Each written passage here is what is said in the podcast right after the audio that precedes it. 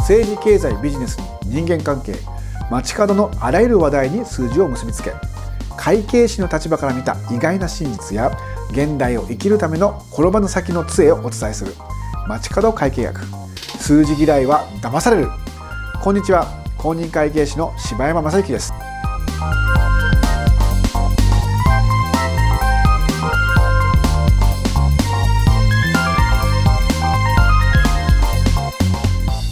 最近ですね、まあ、あのニュースを見ていて非常にこう興味深いですね報道があったのでちょっとねお話ししますとあの消費税が4月から上がりましたね。まあ、じわりじわりとやっぱりちょっと値上がりしてるよねみたいなねところがあります。確かに私もね近所でねあのお気に入りのですねお蕎麦屋さんがあるんですよ。そこがですね天ぷらそばがね370円だったのが380円になっちゃったね申し訳ありません10円アップしますみたいな本当にアップしちゃったよみたいな感じで、ね、この間初めて380円で初そば食べてきました。まあこんな感じでですね。少しずつ少しずつ私たちのね庶民生活に影響を及ぼしている消費税率アップ。これですね皆さんも名前ぐらいは聞いたことがあるかもしれませんが IMF、ね、国際通貨基金そこがですね消費税アップについて、前向きな評価をしていたと。このようなですねあのニュースがあったと。まあ、簡単に概略申し上げますと今回の4月の引き上げについては財政健全化努力への着手が出されていると、まあ、評価をしていただきまして誠にありがとうございます。日本人を代表して御礼申し上げます。ただこれはまたちくりとね言ってくれてるんですね。ただし同時に、ま、消費税アップによってデフレが来やすいので日本政府としては財政支出を増やそうかななんていうこうねもう一個ですね政策を取ろうとしているんですがそれに対しては IMF さんですねいろいろ日本のこと心配してくれてるんですね。財政支出をしたらせっかく税収増えるのにちょっと収支がまた悪くなるんじゃないみたいなですねそんなことをしっかりと言っていただいてるんですね。誠にもって1から10までご心配いただきありがとうございます。重ねて日本国民を代表して御礼申し上げますと、えー、いうことなんですが、まあ、本心ちょっと余計なお世話かなって気がするんだけどね。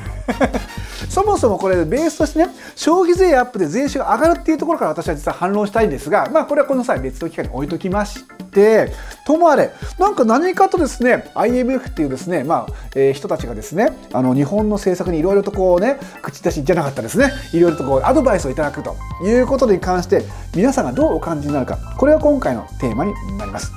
IMF のアドバイスをどの程度受け止めるべきかということですね。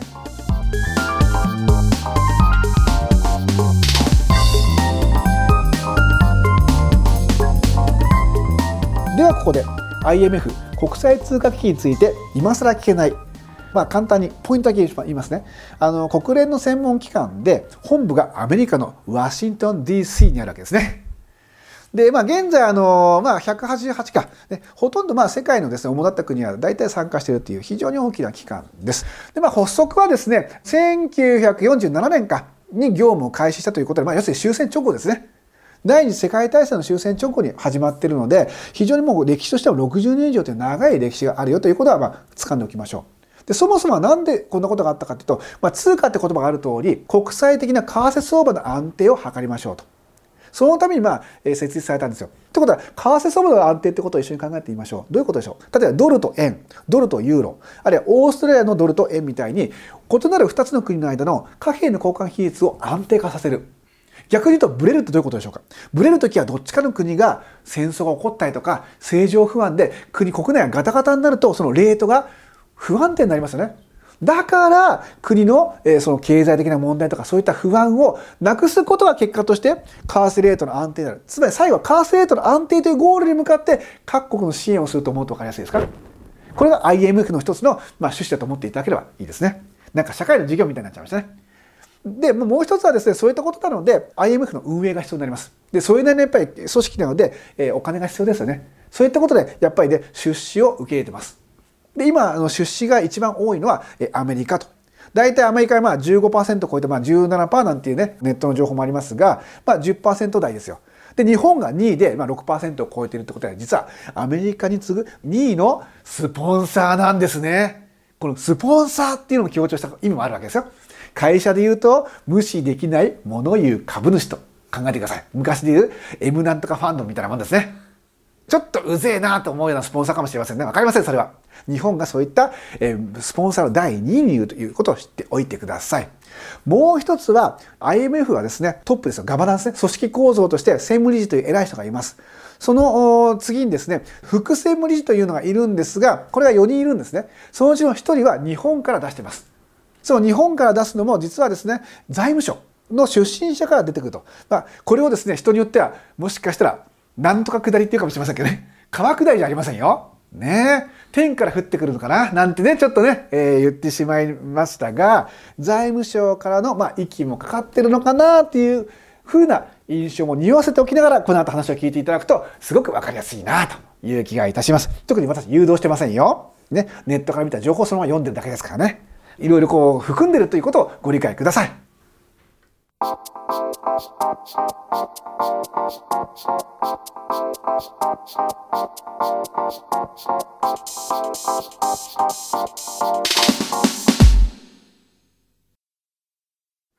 えさてですね今回こういった報道をあもし目にした場合あなたならどのような印象を持ちますか？これが最初の問題意識です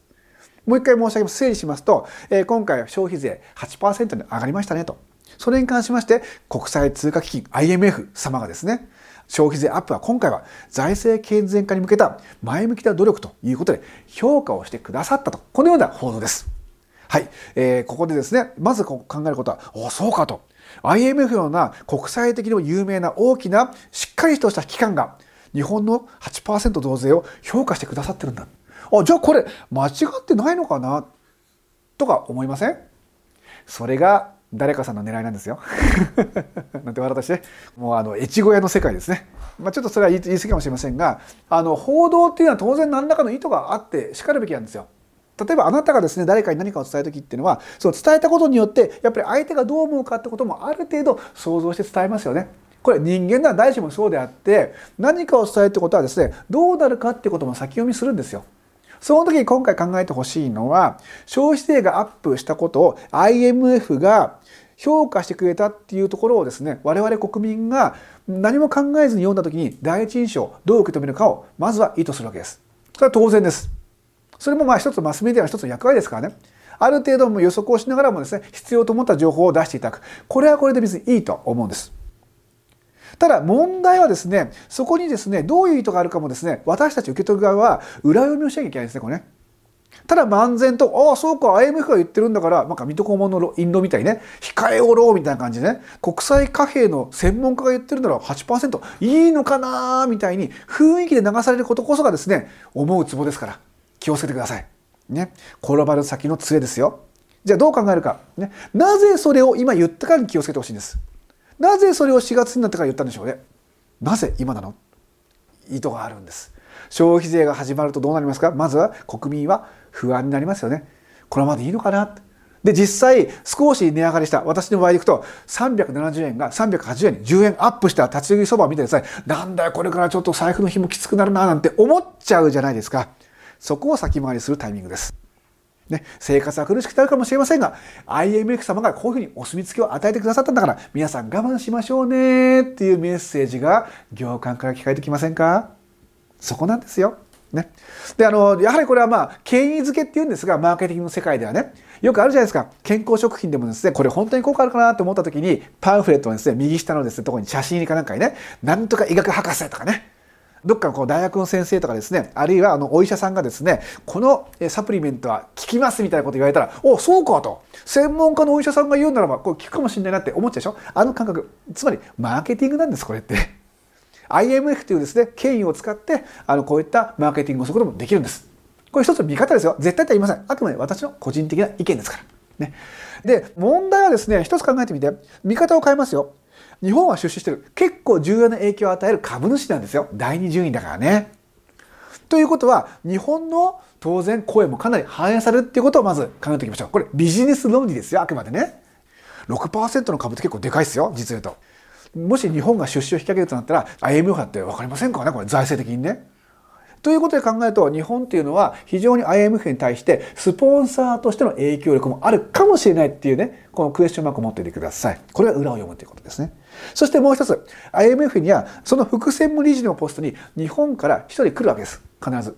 いうことを考えるならば日本の影響っていうものあるんだってことをまずは考えて IMF の言ってることを考えましょう。さあどう考えると？またなんかこういろんなこうドヨドヨドヨドヨとざわめきが聞こえますよね。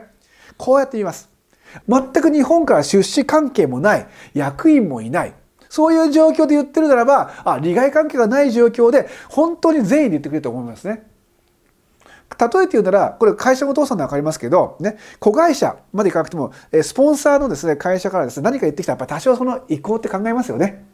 だとするとこの消費税アップもしね例えば財務省とか日本のそういった出資の立場でですね消費税アップについてあまり言ってくれるなと思ったらそういう影響があってもおかしくないですね。でもこれ消費税アップについてかなり積極的に言ってると。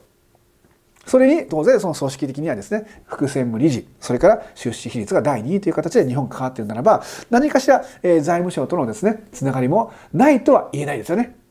この辺りは皆さんあとご想像にお任せいたしますがこういった事実をもしですね新聞報道で IMF が日本の消費増税を評価してるって言ってる時の実は副専務理事がいて重要ポストを日本の財務省の出資者が占めているとかっていう不記情報があったらまた違った見方しませんか？まあ、それはまあ、あの、報道する側のですね、情報の取捨選択もあると思いますが、IMF が全くですね、日本とは中立でですね、その立場で言ってるかっていうと、そういう雰囲気を匂わしてるところがまた難しいんですよ。いいですかね。その団体の、いわゆるガバナンスですよね。その出資の問題、経済的な問題とか、あとはその組織構成を見た上で、そこでその発言を考えるっていうのも、実は一歩進んだ情報の咀嚼の仕方ということでご理解ください。これは何でもそうですよ。原発の消費者も何でもそうなんだけどそこが例えば第三者機関的なことを言っていてもよく見ると実は裏でつながっていることがあるかもしれません。これ分かりませんから。可能性の一つ。なので IMF が純粋に日本とは全く独立の立場で言ってるとは考えにくいよねっていうちょっと一つのね判断材料をここでご提供したいと思っています。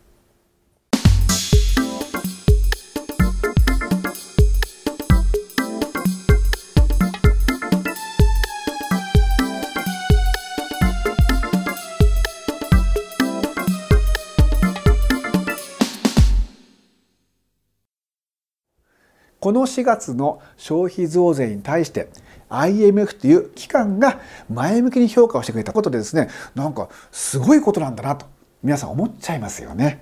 ここで正しい対処の仕方を柴山が提案いたします。結論別にどうってことないよって思っとけばいいんです。でね別にどうってことないって思うってことは何か海外の立場ですよ。日本の外の人間でしょその立場で言うのは自由なんです。意見として言うのは自由です。でもそれを指導というふうに重く受け止めずにですね、あ、ああいうふうに海外で言ってる人もいるんだなぐらいで考えといて、でも私たちは中にいる人間として何をするか。それはそれで気にしないで、我々庶民のレベルではやるべきこと、ね、資金繰りとか、売上アップとかやるべき努力をちゃんとやるから、大丈夫大丈夫、お構いなくって感じね。つまり、気にしないってことです。割とね、あの、まあ、私も含めてと言ってかかりませんが、日本人って真面目だから、人の言葉に耳を傾けちゃいますよね。コーチングってのあるんですが、コーチングの世界では相手の話はよく聞けってことなんですが、こういう時は聞かなくていいよということです。とするならばどうするか。消費税のアップという事実は変わりません。そして過去の歴史を見ると消費税のアップの後はやはり景気後退をしてデフレに向かうのは見えてるんですよ。ということをもう一回足元を見つめて、やっぱり消費増税は増税だよねと。IMF のその発言の報道は、それはまあそういうもんと思ってスルーしながら、やはり消費増税の正しい意味を理解した上で自分で判断するのは別だよということです。これはねあのマスコミ報道のいい悪いじゃなくて付き合い方としてね何かを言われたら感情的にねあの安心するとかですね不安になることをしないでそれはそういうもんだと思って理性的に受け止めて自分がまた別の観点からきちんと客観的に消費税な消費税を判断するっていうその、えー、大人としての態度が必要なんですねこの受け止め方が問題なんです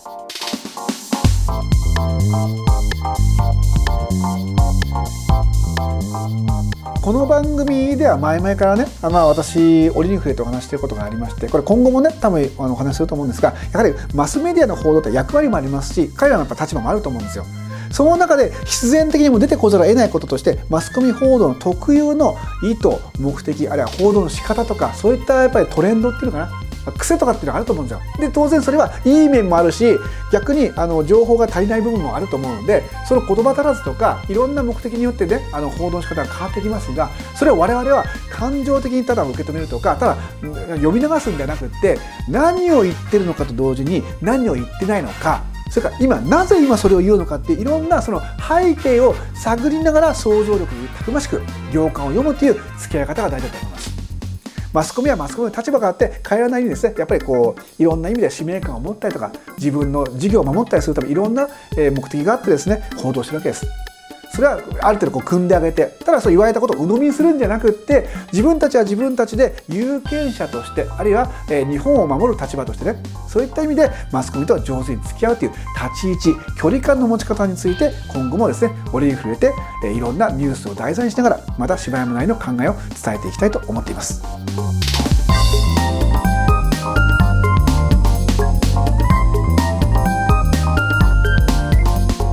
ということで街角会計学数字嫌いは騙される。次回も会計士の独自の視点で現代を生きるための転ばぬ先の杖をお伝えします。お相手は公認会計士税理士の柴山正幸でした。ではまた次回。